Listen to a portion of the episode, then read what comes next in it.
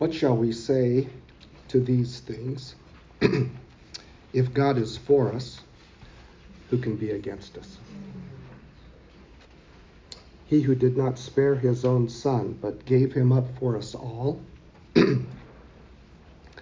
how will he not also with him graciously give us all things? Who shall bring a charge against God's elect? It is God who justifies. Who is to condemn? Christ Jesus is the one who died. More than that, who was raised, who is at the right hand of God, who indeed is interceding for us. Who shall separate us from the love of Christ? Shall tribulation or distress or persecution or famine or nakedness or danger or sword? No, all these things we are more than conquerors through him who loved us.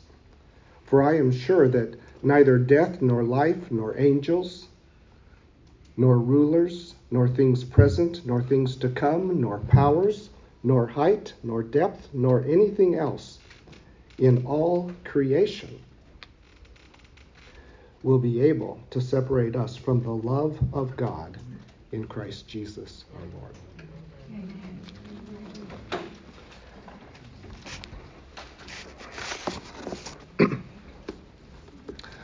I've brought a present to class today, and I'm going to pass it around. I'd like all of you to be able to just pick it up and look at it.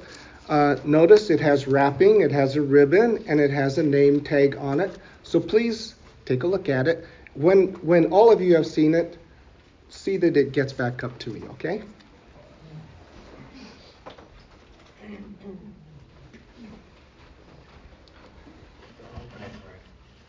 No. No shaking. No shaking the package, okay? Fred was thinking of that. Ticking. Ticking. It's ticking.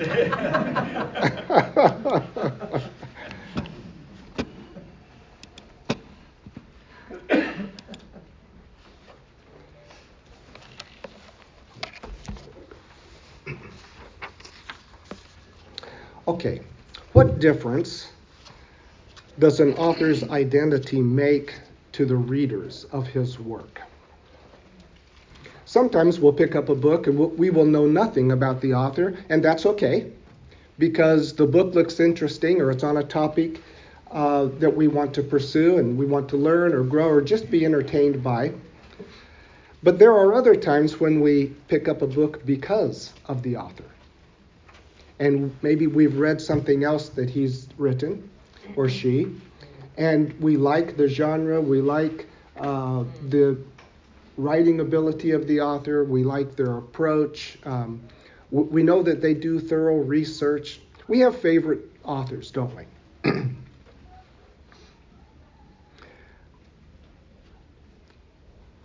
do we uh, do we ask the question about the motive of the author's writing? Why would she or he write this particular work? What was the goal in mind? Sometimes we identify with the author. And of course, we always, we always want the author to be trustworthy. We want the truth um, from the author. We don't want to have to second guess whether or not what's being presented to us is dependable. Today, we're going to look at authorship, the authorship of the revelation to, the John, uh, to uh, John. And I'm hoping uh, that some of the things, some of the questions I've raised will help us get through this material in a more winsome and profitable way. In other words, have we read other things from John? Can we trust him? Can we identify with him? And understanding his situation, does that give his writing even more import to us.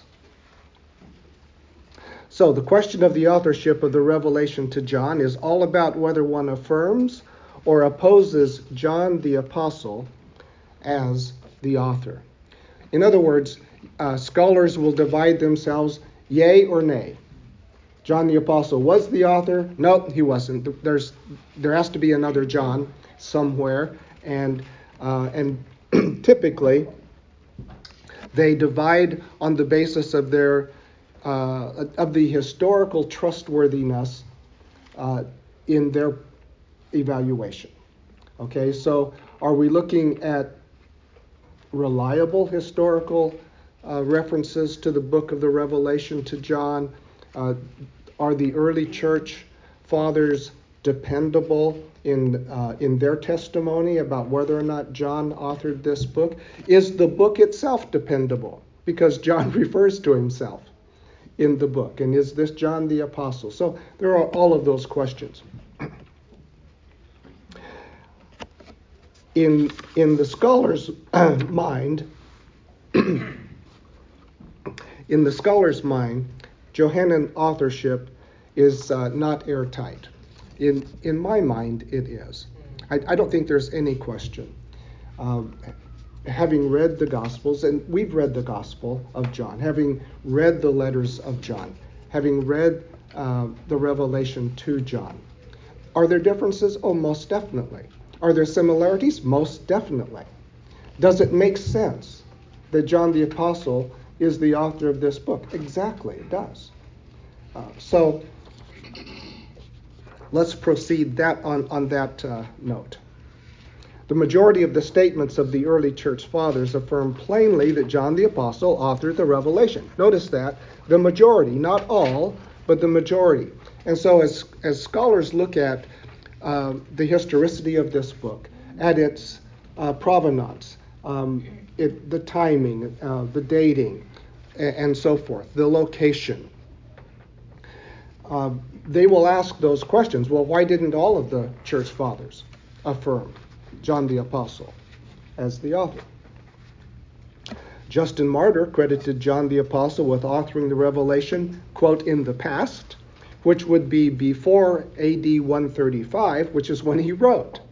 Oh, that's interesting. So, it, about how many years have elapsed between the probable writing of the Revelation to John and Irenaeus or, or Justin Martyr?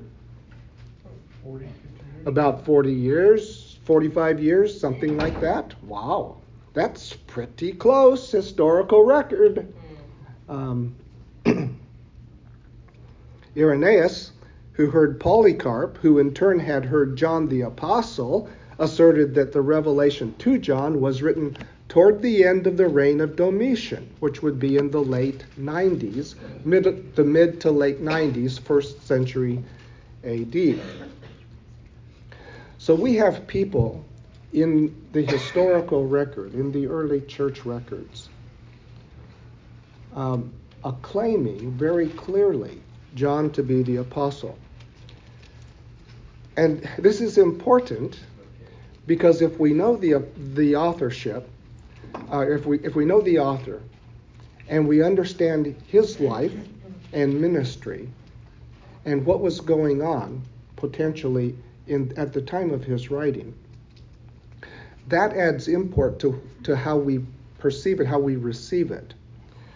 Uh, Irenaeus, bishop of Lyon in, in southern Gaul, was born in Asia Minor and as a boy had listened to Polycarp, the bishop of Smyrna, who as an old man was martyred, possibly as early as AD 155. Polycarp had heard John the Apostle uh, perhaps in Ephesus. Polycarp's influence on Irenaeus, plus the latter's familiarity with the history of Christianity in Asia Minor, establish him as a significant voice in determining both the authorship and the meaning of the Apocalypse of John. Clement informed his readers that John left Patmos after the death of the tyrant, most likely a reference to Domitian. Tertullian Hippolytus, Origen, Victorinus, um, according to Walvoord, and then also the Muratorian fragment, all of these support Johannine authorship. So we're in very good company. John? Could you explain what the Muratorian fragment is? Yes, yes. Do you want me to ex- to ex- oh, okay? So, uh, off the top of my head, the Muratorian fragment um, is uh, refers to various biblical writings as authoritative or and or inspired, and so it, it has import, um, and it seems to be quite dependable as a historical thing. Yes, Aldrich. As far as uh, Scripture is concerned, we've always been told that it's ordained, uh, inspired by the Holy Spirit. So basically, people are acting as stenographers. So whether it's John or whoever, I'm reminded of the old expression, a scholar is somebody who looks, who, who knows more and more about less and less until they know everything about nothing. oh, wow. it just bothers me to know end that they continue to harp about, you know, who did this and who did that. It's the Holy Spirit that, that, that inspired it. Okay, yeah, let, let me respond to you a little bit here. Uh, um, there are, I believe there are cases where the Holy Spirit dictated his message through the human author. But I think the prevalent mode was for the Holy Spirit to use the author's personality and background and training and learning so that what was produced was John like, but inspired by the Holy Spirit, or it was Paul like, inspired by the Holy Spirit, and so forth. Matt? You're talking about uh, with Clement, it says he, uh, he's referring to Domitian, the death of the tyrant. Mm-hmm. I think that's more uh, Nero because there's a story of John after he leaves Patmos, he goes back to Ephesus and he travels around the country and he's appointing elders and, you know, settling disputes in churches. There's a story where he goes up to Smyrna and he converts a young man up there and he entrusts him to the bishop there. This is after after the Patmos. And after several years, this young man backslides and becomes a leader of a band, you know, group of bandits raiding the country. Hmm. And John comes back up there later and asks that bishop about that young man. And he said, well, he's, you know, he's, he's, he said he was dead, you know, spiritually dead. He's no longer. So John was mad at that bishop and went to look for that young man. And when he found him, he was on a horse and he chased him down on this horse. Now, if this is happening, John's in his 90s. And so the thing with Clement, I think he's referring to the death of the tyrant Nero. Domitian's reign was so short, about a year, year and a half. But everybody knew that Nero, this long, protracted period of just, you know, hideous things he did to the Christians. Also with Irenaeus, his thing about John being being seen in you know, the Revelation and seen in the reign of Domitian, if you if you look at that, Irenaeus is writing, and he's wrote in Greek, it's ambiguous it is, he, we don't know if he's saying that the revelation was seen there or John was seen there, and whether you know was, he was written earlier, but you know John lived on into the, the reign of Trajan, and he was seen later. So there's there's yeah. the discrepancy in that. Okay, and, and Matt, you do so well uh, to help us understand some of these um, historical issues. So, if I'm following you, John would likely have been a younger man to in the story that, that you've related. Okay. and uh, historically speaking, you know, are there other people that could be referred to as as a tyrant in in uh, as Roman emperors? Well, most definitely. So there may be some some good credibility to what Matt has has uh, given to us. I, I'm not deep in the historical aspects. I'm fairly confident, though, in John's dating, and, and I'm sure we're going to talk about that. Fred? Just as the analogy of, say, 40 or 50 years, Steve Farrar always talked about uh, his mentor um, uh, in California at the um, Stanford, uh, whom I talked, Ray Stedman. Ray Stedman. Mm. And it would be as though Ray Stedman had heard someone speak and told Steve about it, and then Steve told us about it it's really not very many years. 40, 50 years is not very many years. We, we all remember things we heard 50 years ago.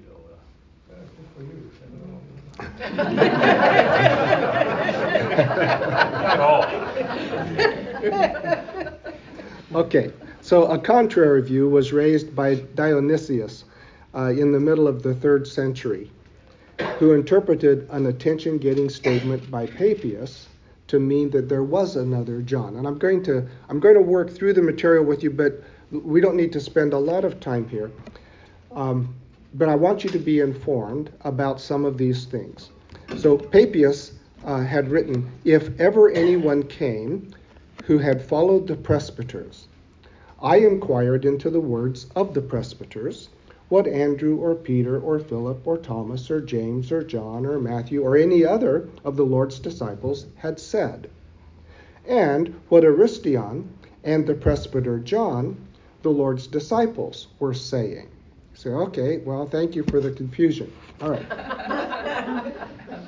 so Papias is, it, it seems as though Papias is demarcating between the original 11 and then Aristion and the presbyter John. If that's the proper way of understanding Papias's words, then if the revelation to John was written by the presbyter John, that would likely be a different person.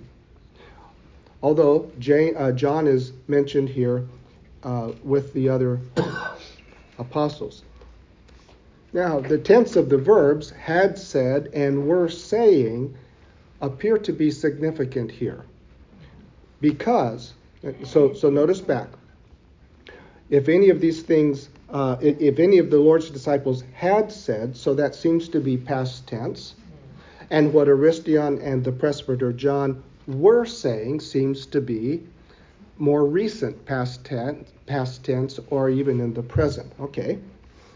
So the tense of the verbs seems to be significant. John outlived the other apostles and therefore could be mentioned twice. He was known as an apostle, but he calls himself what in the in the epistles? The elder, the presbyter. Oh, well, that's interesting, isn't it? Okay. So this understanding of the words of Papias would eliminate a second John. Because Dionysius and Eusebius did not agree with the chiliastic view of Papias. Okay, what on earth is that? So chiliasm. Uh, uh, if, it's actually a Roman term, okay. So, uh, or, or a, a, Greek term. So, which refers to uh, 1,000. So, Dionysius and Eusebius did not agree with the 1000 view of Papias, in other words, the 1000 year reign of Christ view of Papias, Justin Martyr and Irenaeus. They, especially Eusebius, discredited uh, Papias and understood the reference to John the Elder as a different John. Oh, so now there's some theological bias going on at play. It, it seems. Okay. So, with the contrary view explained as theologically motivated, the external evidence strongly supports the Johannine authorship of Revelation. Now, th- this doesn't settle it for everybody. Okay, uh, we grant that. Notice this, this comment, though. The comparative analysis of the Johannine literature has served to separate rather than unite this corpus. And, it, it, it's just beyond us but the scholars are very careful thinking people. Okay? So they'll look at the gospel, they'll look at the epistles, they'll look at the revelation to John, and they will observe differences. And they'll be very acute in those observations. You know, they will talk about various words that appear here but not here, not there, or they appear here, here, but not there. Uh, they'll use a phrase. They'll look at phraseology. They'll look at style of writing. They'll look at the genre of the writing, and in their brilliance, they will determine. They will conclude that a man who who writes uh, a wonderful gospel is not likely to write the revelation to John.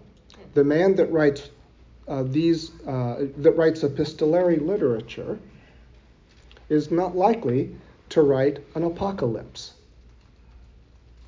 Now, I, I, we're going to ask some questions. Uh, this obvious overstatement still points out the literary difference between the works. The question is whether one author can write three different genres. Well, of course, an author can do that. C.S. Lewis is an example.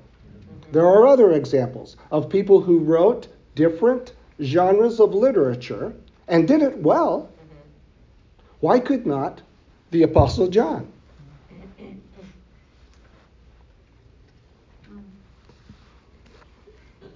One very reasonable conjecture, and, and this, is, uh, this helps us to understand uh, possibly what happened, is that John, while in Ephesus, likely used one or more amanuenses, or secretaries, in the writing of his gospel and the epistles. But he was alone on the island of Patmos when he wrote down the revelation. So we've got John, John's own hand uh, in the revelation to John. If there are differences of style and differences of wording and, and grammatical structure, we would kind of expect that, wouldn't we? If a secretary, you know, took from John uh, what was to be said in the gospel or in the letters, and John did it himself in the revelation, we would expect differences. What I have come to believe, what I have come to uh, observe in scholarship, I, and uh, Aldridge, you're going to have to give me that quote again. I, uh, I, so, but anyway, what I have what I have come to appreciate in scholarship, perhaps I've said this to you before, they raise some very good questions. They have lousy answers. the, the answers don't hold water usually. In their minds, with their presuppositions, with their worldviews, they hold water. But to a conservative evangelical scholar's mind, they don't hold water. And um, it, it's a matter of presupposition, it's a matter of methodology, and so forth. So we don't want to fault them for raising the questions. We want to answer the questions. And we have uh, able, qualified, gifted people who can do so in our behalf, as well as we lean on the scriptures themselves to answer the questions. Okay, the Gospel of John and the Revelation to John, however, share some significant words. Oh, look at this, including Word of God, Lamb, those who pierced him, the verb to tabernacle, which doesn't occur often, but it does in the Gospel of John and in the Revelation to John. Um, thirsty, the father son relationship between God and Christ. This Semitic influence probably sheds light on John's use of the names for God as well. The internal evidence for Johannine authorship is quite strong. Four times in the book, John identifies himself as the author. Okay, open the book, Revelation chapter 1.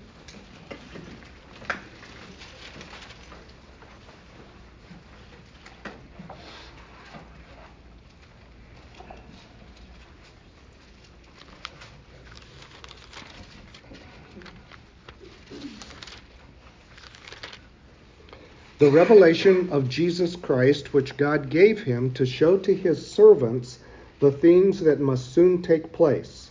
He made it known by sending his angel to his servant John. Look at verse 4. John, to the seven churches that are in Asia. Look at verse 9. I, John, your brother and partner in the tribulation and the kingdom and the patient endurance that are in Jesus, was on the island called Patmos on account of the word of God and the testimony of Jesus. I was in the Spirit on the Lord's day, and I heard behind me a loud voice like a trumpet saying, and then he records the words as well as the vision. And then if we turn to the last chapter, 22 and verse 8. I, John, am the one who heard and saw these things. And when I heard and saw them, he responds. Okay, so this is unusual. There are other cases in New Testament books where the author will refer to himself, but, but often the author doesn't. Here we have John uh, being referenced four times in one work. So the question is who's the John? Who is this guy? And uh, our historical studies, our comparative studies of the Gospels, the epistles, uh, our, our study of the life of John, the fact that he's younger than Peter, he outruns him to the tomb. Uh, you know, the words of Christ to Peter and John, uh, say, uh, telling Peter how he would die, and Peter then looks at John and says, "Well, what about him?" And the Lord says, "I that's not any of your concern. What if I want him to stay alive until I return?" Okay, so we have indications that John was younger, and to be still ministering in the 90s of the first century, which is, I believe, the provenance of the book. I know there are questions about it, but I believe it's that late. And if that is the case, it's believable. It's it's realistic. Um, uh, he could be a Caleb. He could be a Moses who had longer life, and the Lord used him at the end of that life. Okay, this authorial identification with historical and geographical references. Notice he, he references seven viable um, contemporary churches at the end, uh, and maybe not even at, uh, they they had been started probably in Paul's during Paul's ministry from Ephesus, so they were 20, 30, 40 years old uh, as churches. But anyway, we have these historical and geographical references to the churches. Um, this does not accord with the practice of pseudepigraphal or apocalyptic works in the first and second centuries. Bravo! Thank you, Mr. Kistemaker. Okay, so in other words, what he's saying is look, if we wanted to cast doubt on John's authorship of this book, there wouldn't be historical references in it. There wouldn't be geographical references in it. And for goodness sakes, the author wouldn't identify himself. If, you know, that's the very nature of, of pseudepigraphy. You don't, you know, the author doesn't identify himself. Or if he does, he pulls up some other well known person and says, well, that guy wrote it, so that you all will read it. Okay, so this isn't, you know, the, the revelation to John is apocalyptic but it is different from the other apocalypses of the day. We expect that from, from biblical writ. We expect that God will use uh, the academic milieu, if, if, if I can use that term, of the day, but use it for his purpose. Okay, furthermore, John the Apostle fits well the traits of the author that can be known from the language of the work and the book's settings. When one compares the traditional portrait of the Apostle John with the implied author of the revelation, many points of correlation manifest themselves. You say, okay, now we're talking about an implied author. What on earth is that? Well, as we look at the writings um, uh, literary scholars will say the author uh, or the writing itself implies something about the author. And we can pick up cues from the text that help us uh, have an idea of what this author is like, or at least what the person that wrote the text wanted his readers to believe the author was like. Okay, um, enough of the confusion. But what he says here is that the implied author and the traditional portrait of John match. That's, that's significant. Isn't this fun stuff? Okay, this is the last slide. Therefore, one may confidently affirm that John the Apostle was the probable author of the revelation. The internal, the comparative, the external evidences concur that John is the most viable candidate for authorship. He, the final living apostle, with authority as Christ amanuensis, writes to the seven churches known to him, and they knew him as well. He knew them and they knew him. Uh, he writes the final revelation of the Lord Jesus Christ. Finally, Christ promised his disciples revelation of future events. Remember his words in John 16? The Spirit of truth will disclose to you what is to come. So we're not surprised if John, in fact, were used in this way. Okay, what happened to the gift? Where's the present at? Yep, thank you.